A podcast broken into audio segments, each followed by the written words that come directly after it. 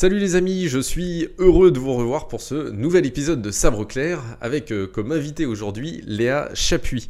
Alors on va pas se mentir, Léa casse un petit peu la moyenne d'âge de mes invités, mais c'est précisément ce qui m'intéressait pour comprendre comment on peut, à tout âge, décider de briser le déterminisme social dont pour la plupart nous sommes quand même un petit peu prisonniers. Alors Léa a grandi à la montagne et comme tous les enfants des Alpes, elle se retrouve euh, très tôt sur des skis. Mais contrairement à la plupart de ses camarades, elle cultive l'excellence au point de rejoindre très jeune l'équipe de France. Bref, une carrière a priori toute tracée qui l'attend, mais c'est pourtant là que sa trajectoire part euh, hors piste, loin des sentiers balisés.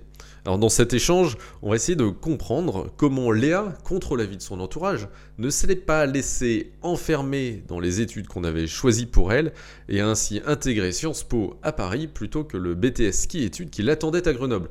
On va aussi tenter de comprendre comment discerner les raisons qui peuvent vous pousser à arrêter une carrière prometteuse, comment on trouve l'énergie pour repartir de zéro dans une toute nouvelle discipline. Pour Léa, c'est aujourd'hui le freeride comment trouver les ressources financières pour réaliser ses rêves ou comment gérer le sport, les études et les levées de fonds, tout ça de front. Bref, comment mener sa vie vers les sommets et en freeride. Tout de suite, on écoute ma conversation avec Léa Chapuis.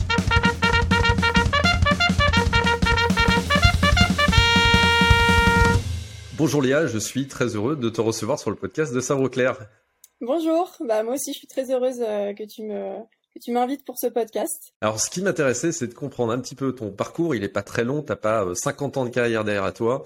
Mais euh, mon objectif ici, dans, cette, euh, dans cet épisode, c'est de comprendre comment tu as pu avoir un certain nombre d'idées qui t'ont amené là où tu en es aujourd'hui. Et on va le découvrir tout de suite. Un parcours qui, en effet, un petit peu hors du commun.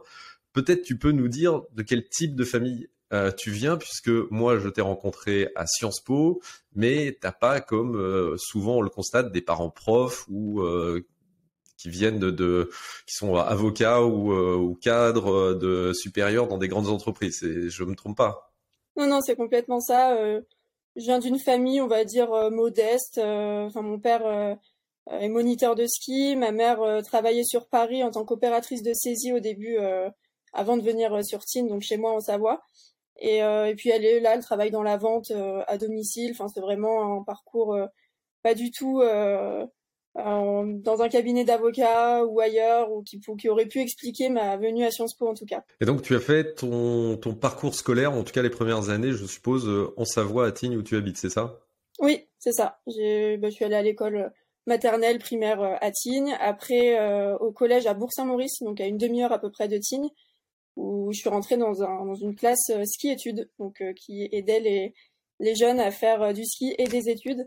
Et après, au lycée, je suis allée dans un lycée spécialisé qui s'appelle le lycée d'été à Albertville, où en fait on avait cours l'été et on était libéré l'hiver pour skier. D'accord. Alors, il y a un truc qui est cool pour euh, ceux qui nous écoutent, c'est euh, de voir qu'en fait, il n'y a pas nécessairement besoin de venir d'un grand lycée parisien comme euh, Henri IV, Stanislas ou Fénelon pour pour ensuite être pris à Sciences Po. Alors, s'il y a un truc qui est assez simple à comprendre dans ton parcours, c'est que tu as eu envie de faire du ski. Est-ce que tu peux nous raconter un petit peu en quoi a consisté ton parcours sportif dans le dans le ski? Oui. bah alors en fait, j'ai commencé à skier quand j'avais deux ans.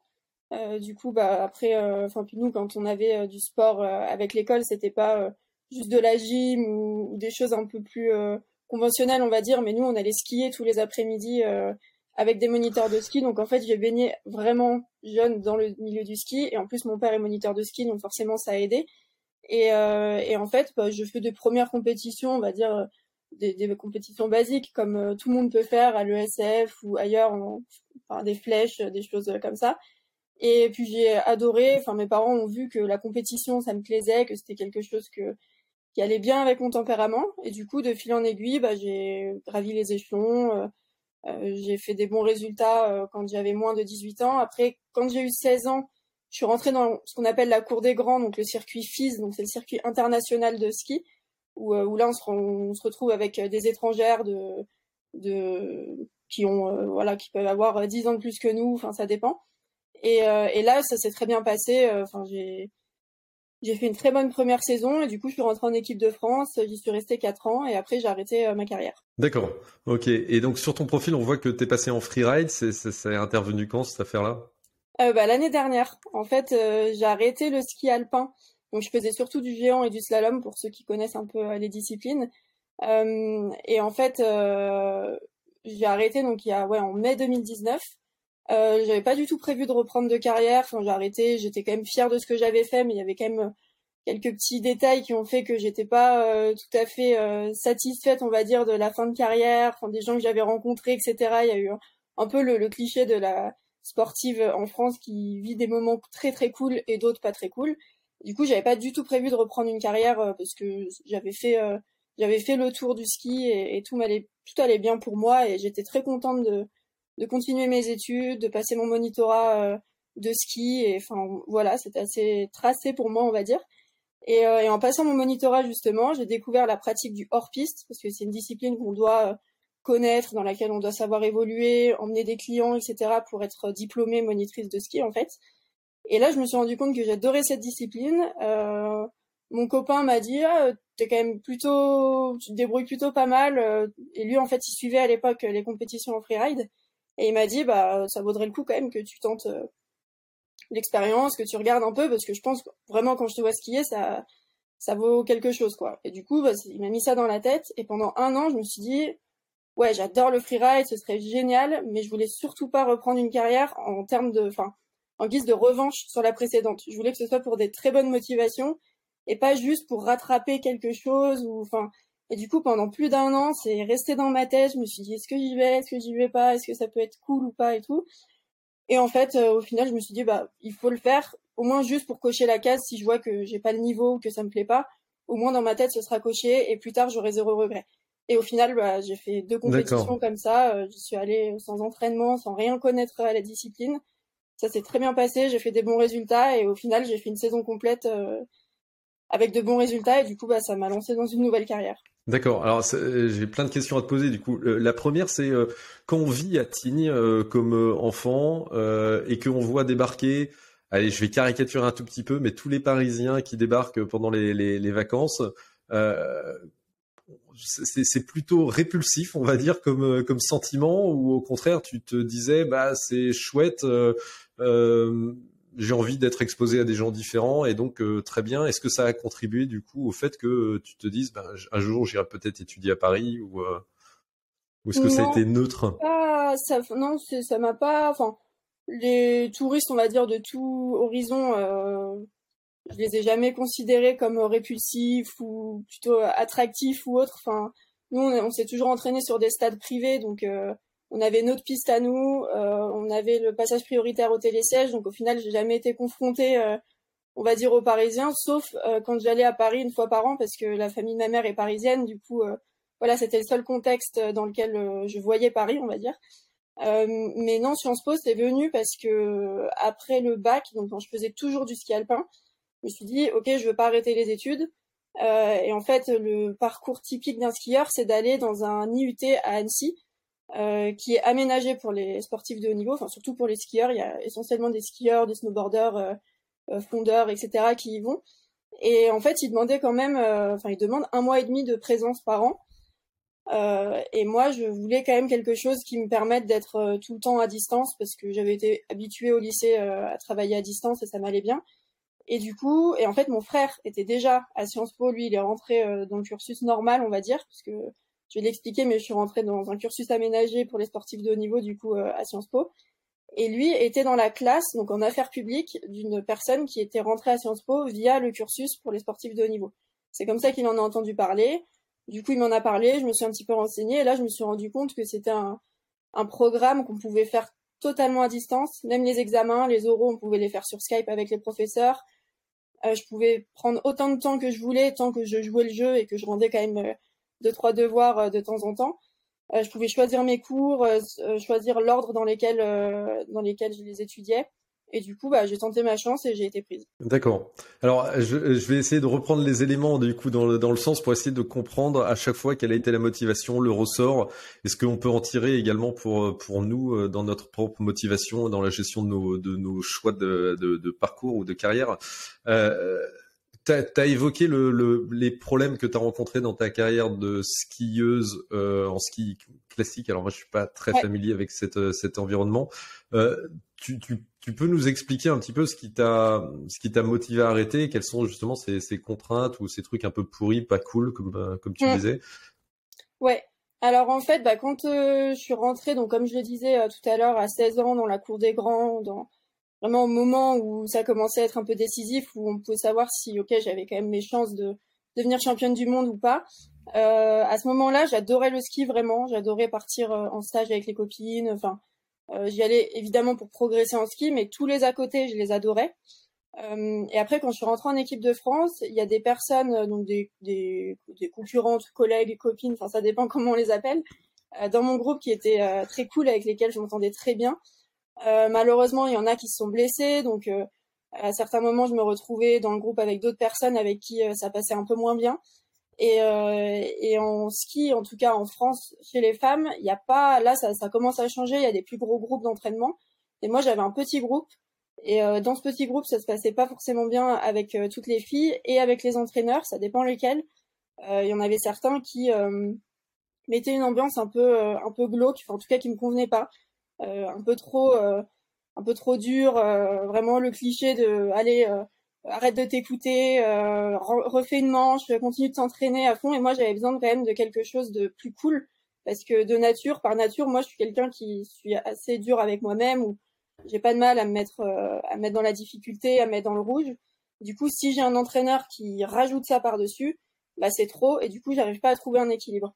Et du coup, petit à petit, euh, dans ce contexte, d'année en année, je commençais à toujours aimer gagner, mais j'aimais plus vraiment skier. Et du coup, il y avait plus cette, euh, cette passion de, du ski qui faisait que bah, c'était souvent un calvaire pour moi d'aller à l'entraînement, parce que si c'était un entraînement où bah, ce jour-ci, j'étais pas très en forme, ou du coup, je faisais pas des très bons chronos, bah, du coup, je, ne pouvais me rattacher à rien parce que j'avais ni les résultats, ni le plaisir, ni rien du tout. Du coup, bah, c'était assez compliqué. Et petit à petit, bah, j'ai bien vu que ça, ça atteignait mon mental et je me suis dit, bah là, c'est, c'est dommage quand même de commencer à être écœuré du ski parce que à ce moment-là même, je me disais, mais j'ai même pas envie d'être monitrice de ski. Enfin là, j'ai juste envie de partir à Paris, euh, faire mon master, euh, euh, bosser dans les bureaux et puis la montagne, c'est, c'est, c'est bon quoi. Et du coup, j'ai quand même décidé de refaire une saison. Un peu dans, dans un autre groupe, plus en équipe de France, et j'ai essayé de la faire vraiment en m'écoutant justement, en faisant les choses comme j'avais envie de les faire. Et euh, ça a été quand même mieux parce que du coup, c'était quand même ma dernière saison, mais ça m'a aidé à arrêter parce que du coup, j'ai fait les choses comme je le voulais. Et du coup, j'avais vraiment l'impression que cette décision, elle venait de moi parce que j'avais envie d'être plus heureuse, de voilà, d'aller vers un milieu qui me correspondait plus. Et du coup, bah, j'ai réussi quand même à sauver un peu mon amour pour le ski, même s'il n'était pas débordant à ce moment-là. Mais euh, c'est pour ça que j'ai arrêté en tout cas. D'accord. Alors, euh, j'avais euh, vu il y, a, il y a quelques années un reportage sur la sélection des commandos marines, qui est un truc assez, enfin très très difficile. Et il y avait une phrase d'un instructeur qui m'avait frappé à un moment, qui dit à un type qui était sur le point d'abandonner quand on abandonne une fois dans sa vie, on abandonnera toujours. Donc en gros, enfin à toi de voir comment tu souhaites mener ta vie. Est-ce que tu es un loser ou un, ou un winner tu vois? Comment toi tu as finalement réussi à transformer, enfin à, à, transformer un petit peu cette, cette période pour que tu le vives pas comme euh, ok bah, j'abandonne, en fait je suis une loseuse, euh, euh, j'ai pas réussi à gérer la pression, j'ai pas réussi à m'accrocher autant que je voulais, j'étais parti pour être championne de France et en fait je m'arrête avant. Mmh. Bah, je pense que au contraire je l'ai plus vu comme un accomplissement d'oser arrêter parce que j'ai arrêté, je n'avais que 21 ans et dans le milieu du ski c'est assez jeune quand même, il y en a qui parce que moi j'étais en Coupe d'Europe, j'avais fait une Coupe du Monde, mais j'avais du mal à passer ce cap et à, à, rester continuellement en Coupe du Monde. Et en Coupe d'Europe à 21 ans, ça reste quand même euh, bon, c'est pas c'est pas la plus jeune, mais mais tu peux tout à fait encore euh, euh te battre euh, et et tendre vers une carrière en Coupe du Monde en tout cas.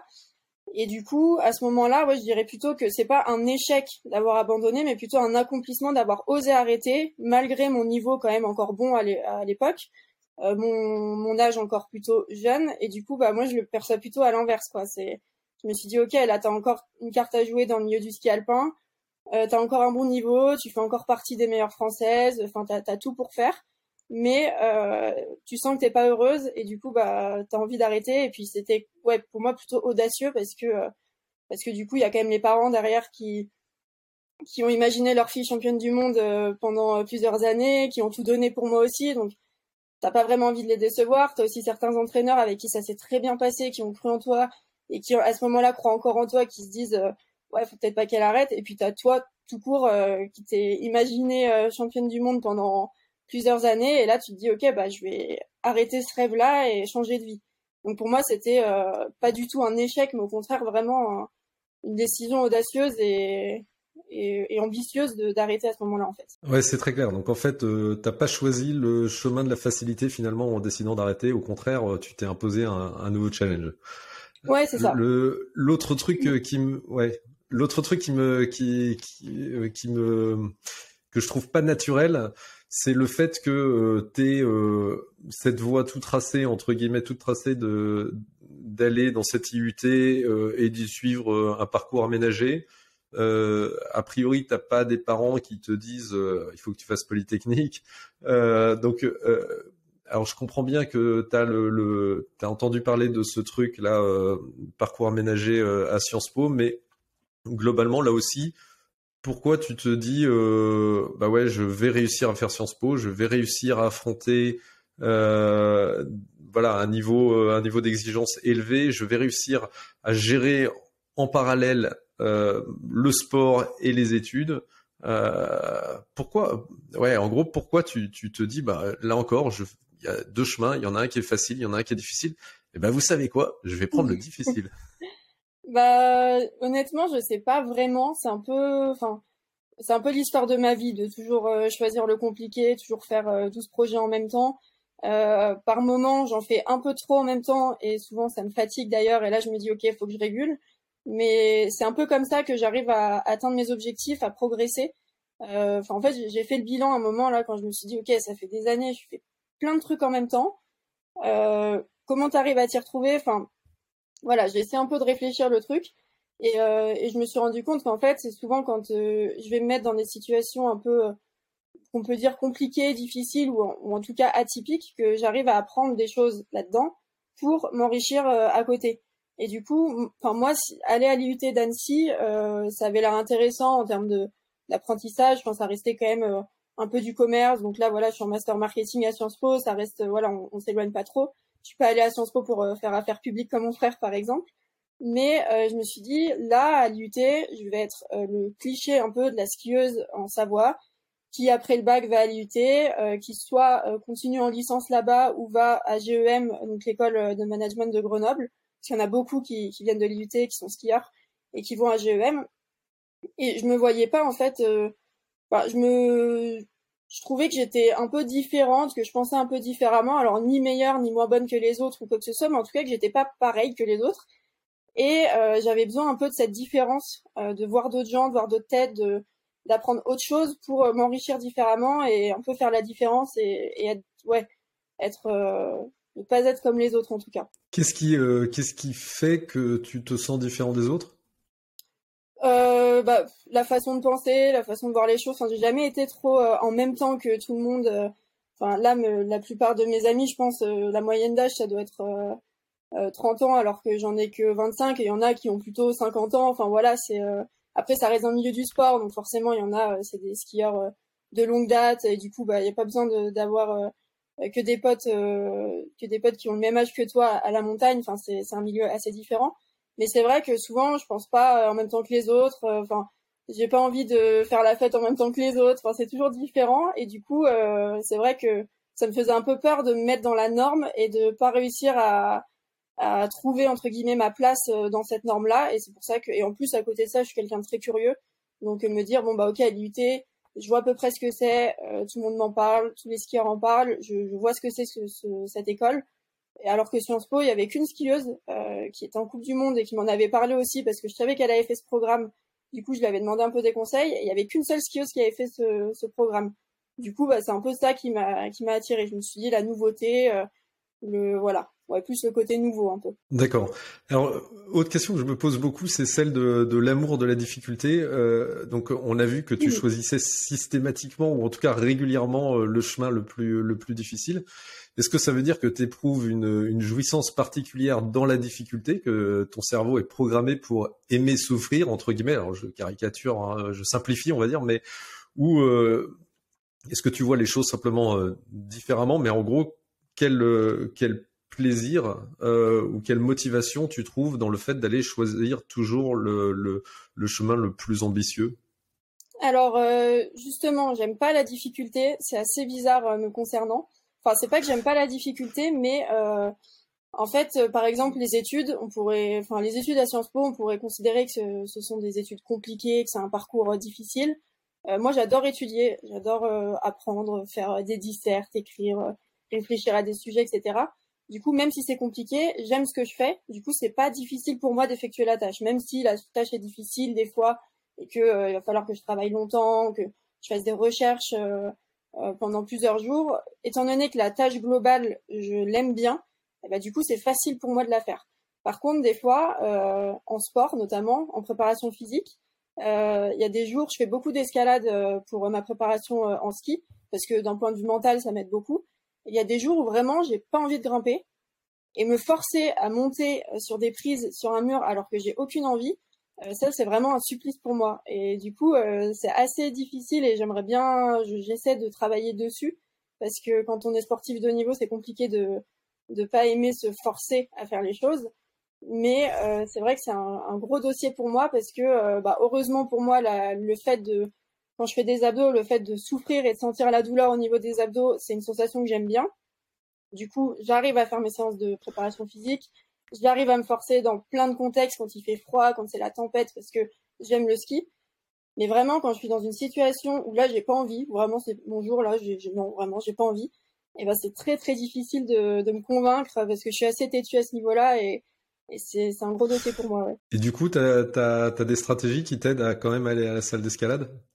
Et ben j'essaie de, trouver un plaisir, de, de me dire euh, ok bah là si t'as pas envie, est-ce que le fait de euh, peut-être réussir malgré ton manque d'envie, ce serait pas une victoire sur ton propre mental, ou est-ce que euh, le fait de te de te mettre dans le rouge parce que t'as pas envie, du coup bah t'as ton corps il est pas motivé étant donné que ta tête ne l'est pas non plus, donc peut-être physiquement ça va être plus dur. Est-ce que du coup ça va pas te faire progresser et, euh, et te rendre meilleur le jour d'après. Enfin, j'essaie un peu de, de chercher dans ma tête euh, des petites motivations à droite à gauche, mais, euh, je t'avoue que j'ai pas encore trouvé la clé qui me permet de toujours euh, rester motivé à fond malgré le manque d'envie par moment. Ouais, alors on dit beaucoup que en fait euh, c'est euh, l'habitude qui permet d'éviter d'avoir à utiliser euh, les ressources de la volonté mm. et c'est ce qui permet de, de, tenir dans les choses qu'on aime un peu moins. Alors si si je si je me trompe pas, donc tu décides d'arrêter euh, le,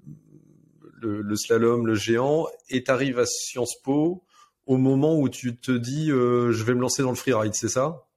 Euh, pas vraiment. En fait, donc j'arrête en mai 2019. Euh, là, à ce moment-là, j'ai pas beaucoup avancé dans ma licence que j'ai faite à distance, et je fais, on va dire, l'équivalent de de euh, 4 cinquièmes de ma licence en 6 mois parce que je me suis dit ok là j'ai pas envie de perdre un an si je la finis avant décembre je peux directement rentrer en master du coup je me suis mise à fond tout l'été euh, à fond là-dedans et je suis rentrée, donc j'ai terminé ma licence en même temps que je rentrais en master et j'ai pu, grâce à mon statut au niveau, étaler mon master 1 sur deux ans. Et euh, donc j'ai fait mon master 1 sur euh, deux ans et après j'ai fait une année de césure. Et du coup ces deux années de master 1, c'est les deux années pendant lesquelles j'ai découvert le freeride, j'ai réfléchi à ce projet de peut-être me lancer dans la compétition. Et du coup c'est pour ça aussi que j'ai pris cette année de césure, c'était pour euh, avoir bah, six mois de stage et après six mois pendant l'hiver, ça tombait bien pendant lesquelles je pouvais tenter ma chance en freeride.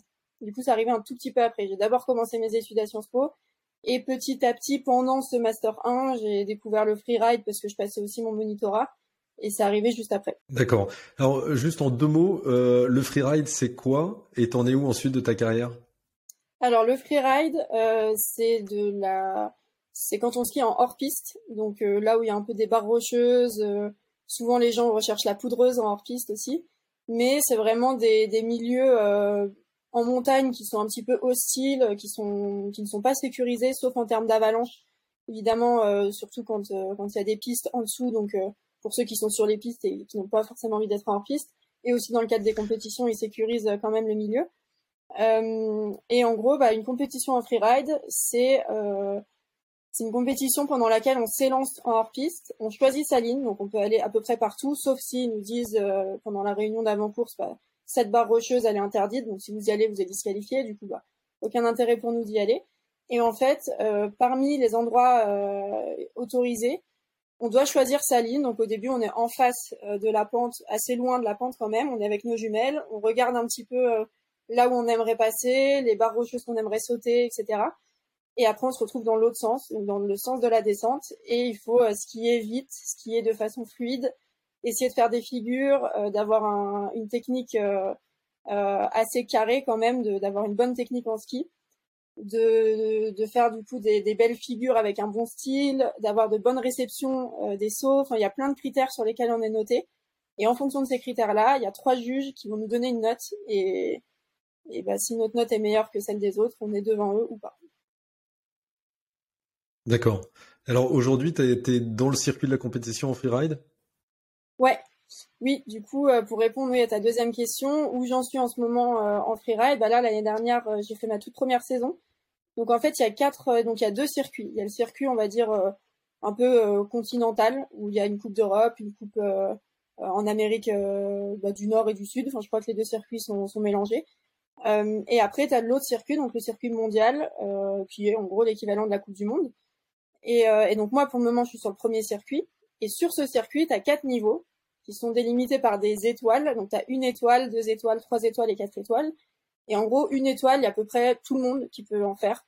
Euh, même un touriste, s'il veut s'inscrire, normalement, il est à peu près pris, euh, sauf s'il y a beaucoup de monde et qui sont obligés de sélectionner. Et en fonction de tes résultats, petit à petit, tu gravis les étapes, les échelons, jusqu'à atteindre le circuit 4 étoiles qui normalement est accessible au bout de deux ans à peu près euh, euh, en freeride. Et moi, du coup, cette année, au bout de un mois, j'avais fait des super résultats et donc ils m'ont qualifié à 4 4 étoiles. Et donc j'ai atteint comme ça le, niveau, on va dire, Coupe d'Europe euh, en freeride. Donc c'était assez, ça, assez rapide et cool à la fois de voir que ma progression était, était graduée et, et puis, et puis bonne, quoi, enfin de, de bons résultats.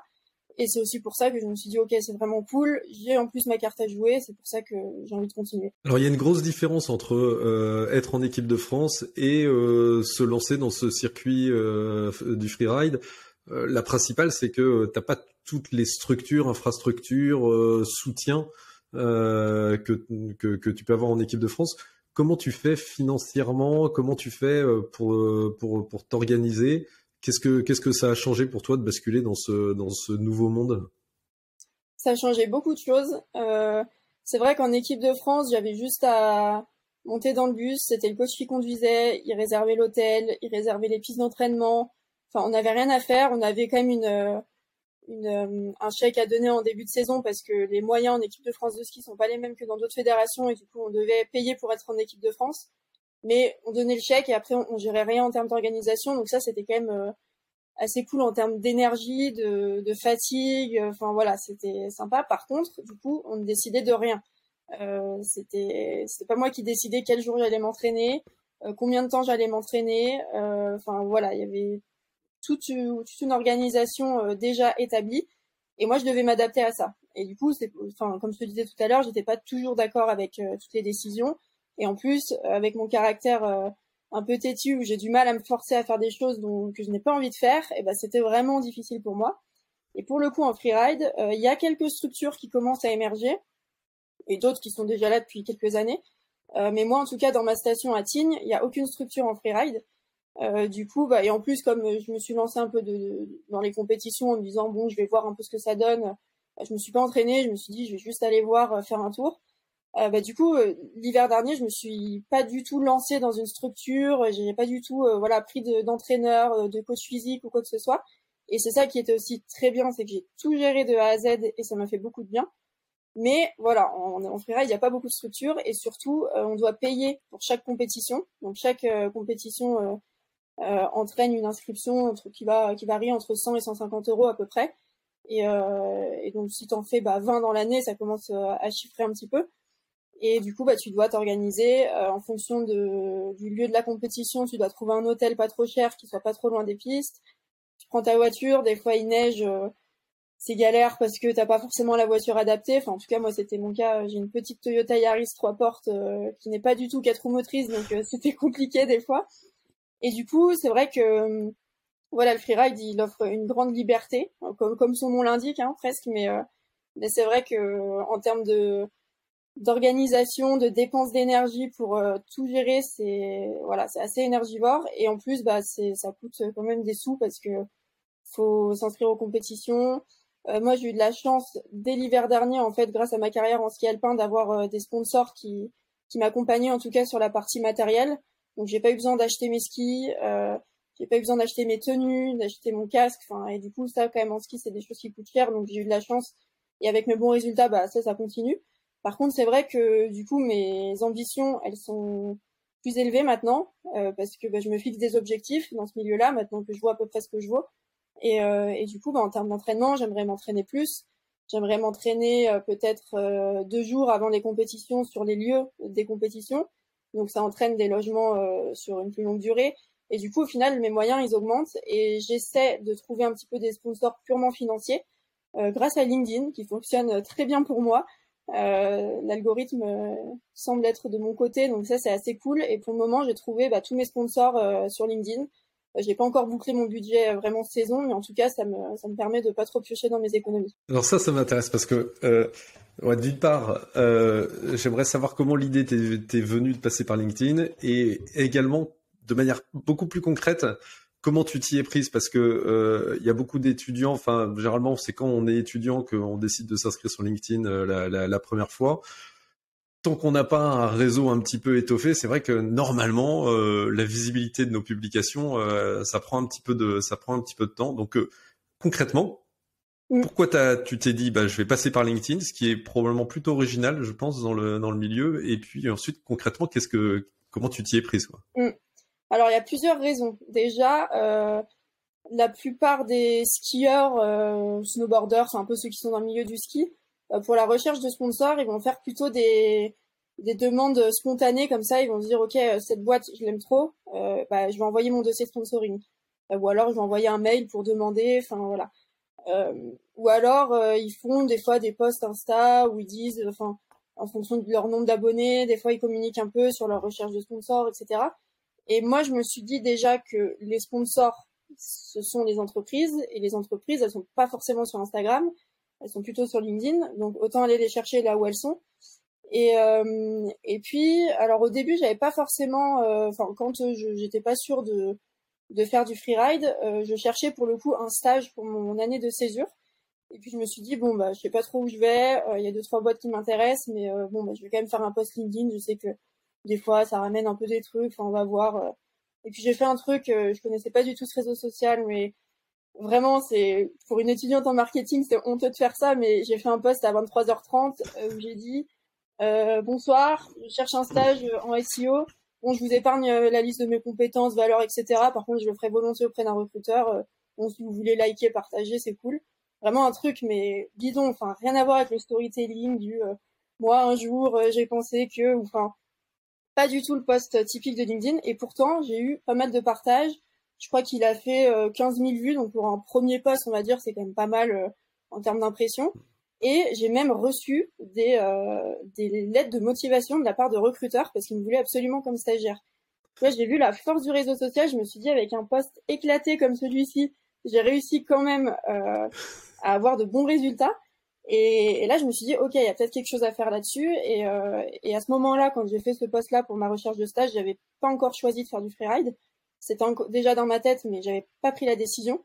Et du coup, quand j'ai pris cette décision, je me suis dit, ok, LinkedIn, il y a quelques mois, ça a bien marché, il faut que je commence à l'utiliser. Et du coup, j'ai fait des posts assez basiques, on va dire, où juste j'expliquais euh, ma vie de skieuse. Bon, j'avais un bon storytelling grâce à ce que j'ai appris, je pense, en master, où je savais comment un attirer l'attention, quels mots mettre à la place euh, euh, d'autres mots. Et du coup, bah, je pense que le, voilà, le, texte était plutôt bien amené. Euh, zéro faute d'orthographe, souvent s'appelait euh, aux entreprises sur LinkedIn. Voilà, il y avait plein de petits détails qui ont fait que bah, le poste, le premier poste a très bien fonctionné. Et là, quand je fais des posts un peu de ce style où vraiment je suis à la recherche de partenaires, où j'explique mon projet, où j'explique mes ambitions, euh, j'oscille autour de 40 000 impressions euh, pour un réseau qui n'est pas non plus euh, énorme. Donc c'est quand même pas mal, quoi. Et à ton avis, qu'est-ce qui attire les, les, les, gens sur tes posts? Et bah du coup, je pense que c'est le côté assez hétérogène, on va dire, de mon profil, donc skieuse de haut niveau et étudiante à Sciences Po. Enfin, vraiment, c'est deux choses totalement différentes, mais qui sont en même temps deux choses assez cool, je pense, enfin, qui sont plutôt bien vues, en tout cas, euh, dans la société. Et du coup, le fait d'avoir les deux, bah, déjà pour les entreprises, euh, le, enfin, quand je dis Sciences Po, c'est sûr, elles sont rassurées parce que elles se disent, ok, grande école, bon, elle doit bien travailler et tout, mais c'est, enfin, on ne parle pas du tout de Sciences Po pendant les entretiens, c'est vraiment le côté skieuse de haut niveau. Et à l'inverse, ceux qui m'accompagnent pour mon projet en ski, ils se disent ah ouais, elle est skieuse et en plus elle est étudiante à Sciences Po, donc enfin voilà, elle euh, elle est sûrement pas pas bête, enfin ça doit être euh, sympa de l'accompagner, elle doit être intéressante, enfin et du coup il y a vraiment ces, deux côtés où à la fois des fois euh, quand euh, quand je cherche des partenaires, soit je leur propose bah, de la visibilité et il y en a qui me demandent que ça, donc euh, bah, c'est cool, tant mieux. Et des fois, pour vraiment euh, faire un vrai partenariat et apporter une vraie valeur ajoutée aux entreprises, je leur propose mes compétences en marketing digital. Du coup, je les aide dans leurs projets, euh, soit dans une stratégie de com ou enfin peu importe, euh, une stratégie SEO, s'il faut rédiger des articles, des choses comme ça. Euh, et du coup, ça me permet d'avoir plus de partenariats parce qu'il y a des entreprises qui ne sont intéressées que par ça et pas par de la visibilité. Et, euh, et du coup, j'arrive à jongler entre les deux et à utiliser mes compétences dans un domaine pour l'autre et vice versa. D'accord. Ah oui. Alors, mais ah, du coup, ça, ça, ça m'amène peut-être ce qui sera la, la, la, dernière question, mais euh, ça te génère en fait du travail en plus. C'est-à-dire que euh, tu as tes études à Sciences Po, tu as ton entraînement et tes compétitions. Et en plus, dans le cadre de ta recherche de sponsor, là où la plupart, je pense, ne vendent effectivement que de la, la visibilité, euh, toi, tu, en fait, tu, tu fais des missions qu'on pourrait appeler des missions de freelance pour ces entreprises pour financer tes compétitions. Donc, comment Ouais. tout ça, comment tout ça, ça tient dans tes journées? Et, euh, et par rapport notamment à tes, à tes camarades à Sciences Po, tu vois, qui, euh, qui eux, euh, probablement ont une vie d'étudiant assez euh, classique, en tout cas plus classique. Co- Comment tu résistes à la frustration de de pas sortir avec eux, euh, de tu vois, de pas avoir des soirées avec eux, euh, de pas te reposer davantage et, euh, et d'en- d'enchaîner les entraînements dès que tu as un moment de libre en fait? Euh, bah alors après c'est pas, enfin les partenariats que j'ai où je dois faire des missions en, free, en, marketing digital ou enfin peu importe. Généralement je fixe un, un contrat qui qui soit raisonnable quoi. Enfin je- j'essaie de de pas justement être débordée et je je choisis des missions qui m'intéressent pour ma carrière personnelle aussi pour que ça me permette de développer mes compétences et du coup j'ai aussi un intérêt là-dedans. Euh, du coup généralement voilà maintenant je commence à me connaître. Il y a des moments où je où j'avais trop de projets en même temps et où du coup j'étais vraiment fatiguée et donc bah, je, prends ces expériences comme euh, bah, comme des expériences qui du coup me permettent de, prendre des meilleures décisions aujourd'hui. Euh, donc généralement j'arrive quand même à fixer quelque chose de raisonnable. Euh, mais après sinon pour bah, pour réussir à gérer toutes ces choses là j'ai j'arrive quand même à sortir avec mes potes à Sciences Po. Enfin, après, je suis pas une grande fêtarde, ça dépend des périodes. Euh, mais euh, en tout cas, quand j'en ai envie, je le fais et, enfin, j'arrive quand même à gérer. Je, je m'organise et souvent, je fais les choses au dernier moment. Enfin, je, je suis jamais en retard, mais je le fais vraiment à la date limite. Mais je sais que je le que tout sera fait à cette date, quoi. Enfin, si je me fixe une deadline, si je sais pas pour un travail de groupe, on se dit bon bah il faut que qu'on fasse ça euh, pour la semaine prochaine et tout. Euh, même si ça me rajoute une charge de travail et que là je me dis ok là j'ai ça à faire, ça aussi, il faut que j'aille m'entraîner, il faut que je fasse plein de trucs et tout. Et ben j'arrive quand même à tout faire en temps et en heure. Euh, je sais pas vraiment s'il y a une une recette miracle, je sais pas trop comment mon cerveau il fonctionne à ce niveau-là. Euh, peut-être qu'il a peur d'être en retard. euh, c'est peut-être euh, mon habitude d'être euh, toujours prise par le chrono depuis toute petite euh, en ski, je sais pas. Mais en tout cas, euh, il se débrouille toujours pour faire les choses en temps et en heure. D'accord. Alors, euh, dernière question, promis. Euh, je rencontre pas mal de, de, de jeunes ou d'étudiants qui euh, qui sont pas des, des allégories de la motivation, euh, tu vois, qui euh, probablement ont du mal à se projeter, à se, du coup à se prendre en main et euh, à se à se mettre un petit peu des coups de pied dans le derrière pour, pour avancer. Si tu avais un conseil pour justement développer sa motivation personnelle, puisque la tienne est très forte, ce serait quoi? Un conseil, bah alors je dirais plutôt que bah, d'essayer de prendre du recul parce que des fois il y a une tâche euh, comme moi quand je disais que j'ai du mal des fois à me forcer. Euh, si je me rends compte que c'est une tâche vraiment euh, qui se détache de tout le reste et que qui, qui juste enfin voilà l'idée ce serait juste de faire sept séances d'escalade et que ça m'apporterait pas grand chose pour le reste. Là en effet la motivation c'est difficile de de, de la stimuler. Par contre si on prend du recul et qu'on se dit ok euh, qu'est-ce que ça va m'apporter par la suite? Est-ce que c'est vraiment quelque chose d'important? Euh, bah, peut-être qu'on perçoit un peu l'objectif final et un peu le, le rêve ou, ou l'ambition ou vraiment le, la chose qu'on vise. Et du coup je pense que ça aide à se motiver. Et moi un peu enfin quand j'ai un peu réfléchi euh, à mon parcours parce qu'il y a ces trois dernières années il y a beaucoup de choses qui ont changé. J'ai changé de discipline euh, je suis rentrée en master enfin je me suis mise en freelance et, et du coup il y a un moment je me suis un peu posée. Je me suis dit ok enfin il y a plein de trucs. Euh, qu'est-ce c'est quoi le mot central de tout ça? Et je pense que me concernant, en tout cas, c'est l'audace, parce que euh, il y a plein de de choses que j'ai faites euh, qui, qui n'étaient pas forcément prédestinées à marcher, et pour autant, bah, ça fonctionne. Et du coup, bah, dès qu'on a une petite idée en tête, une sorte de rêve, presque, j'aurais envie de dire, si on a un rêve vraiment d'enfance, c'est rien, ceux qui, qui, ont toujours rêvé d'être acteurs et qui, qui ont ça un peu comme frustration en eux, je dirais bah allez prendre des cours et à la limite on vous dit que vous, n'êtes pas fait pour ça, mais euh, mais au moins vous aurez coché la tête case dans votre tête et, ça ira mieux euh, pour vous en termes de bah, d'acceptation, en termes de de bonheur, etc. Et je pense que pour la motivation au quotidien, quand on a du mal à faire les choses, peut-être faut se poser la question, ok, qu'est-ce que je veux vraiment? Est-ce que c'est, je suis vraiment à ma place ou est-ce qu'il y a autre chose à côté? Et peut-être que cette autre chose à côté, si on essaie de travailler pour, eh bien, ça va nous donner une motivation qui va du coup générer un peu plus euh, euh d'entrain pour euh, le, la première chose qui pourrait être les études, par exemple. Et je pense que c'est essayer d'aller chercher à droite à gauche, enfin, essayer de se poser vraiment, de se dire qu'est-ce que je veux vraiment et, euh, et d'oser aller vers ça, quoi. Même si, euh, même si on a peur, je sais pas, du regard des autres, qu'on a peur que ça marche pas. Enfin, moi, le freeride, vraiment, je me suis dit, ok, ça se trouve tout le monde va m'attendre parce que je sors d'équipe de France, il y avait un bon niveau, euh, enfin, j'ai vraiment pensé à toutes ces choses-là. Je me suis dit, bah, c'est bon, enfin, fais-le, tu verras. Et au final, je l'ai fait, ça a marché. Donc, je pense vraiment être audacieux et, et savoir ce qu'on veut vraiment, euh, connaître les choses qui nous rendront vraiment heureux, quoi. J'aime beaucoup, merci, merci Léa. Si on veut suivre ton actualité, il faut aller où? Euh, Alors, soit sur LinkedIn, euh, Léa Chapuis, euh, ou alors Instagram, euh, lélé-du-bas Chapuis voilà, où là je partage vraiment beaucoup de contenu euh, vidéo, euh, un peu plus fun et moins euh, académique que sur LinkedIn. Cool. Eh ben, écoute, un grand merci pour ton temps, un grand merci pour tes conseils et surtout un grand merci d'avoir partagé cette expérience exceptionnelle. Je te souhaite une excellente saison 2022-2023 du coup. Bah merci à toi. C'était très sympa de, de, parler sous forme de podcast comme ça. Je l'avais jamais fait et, et c'est assez cool. Ça me permet moi de faire un peu le point sur sur moi, sur ma saison, sur mon, mon parcours. Enfin, c'est très chouette et, euh, et merci beaucoup. Je t'en prie, Léa. À bientôt. À bientôt. Merci d'avoir écouté cet épisode de mon podcast Sabre Clair. N'oubliez pas de me laisser une note ou un commentaire sur votre plateforme d'écoute. Déjà, ça me rendrait super heureux. Mais en plus, vous contribuerez ainsi à rendre ce podcast plus visible, ce qui serait vraiment super cool. Je vous dis à très vite et en attendant, n'oubliez pas de mener votre vie sabre clair.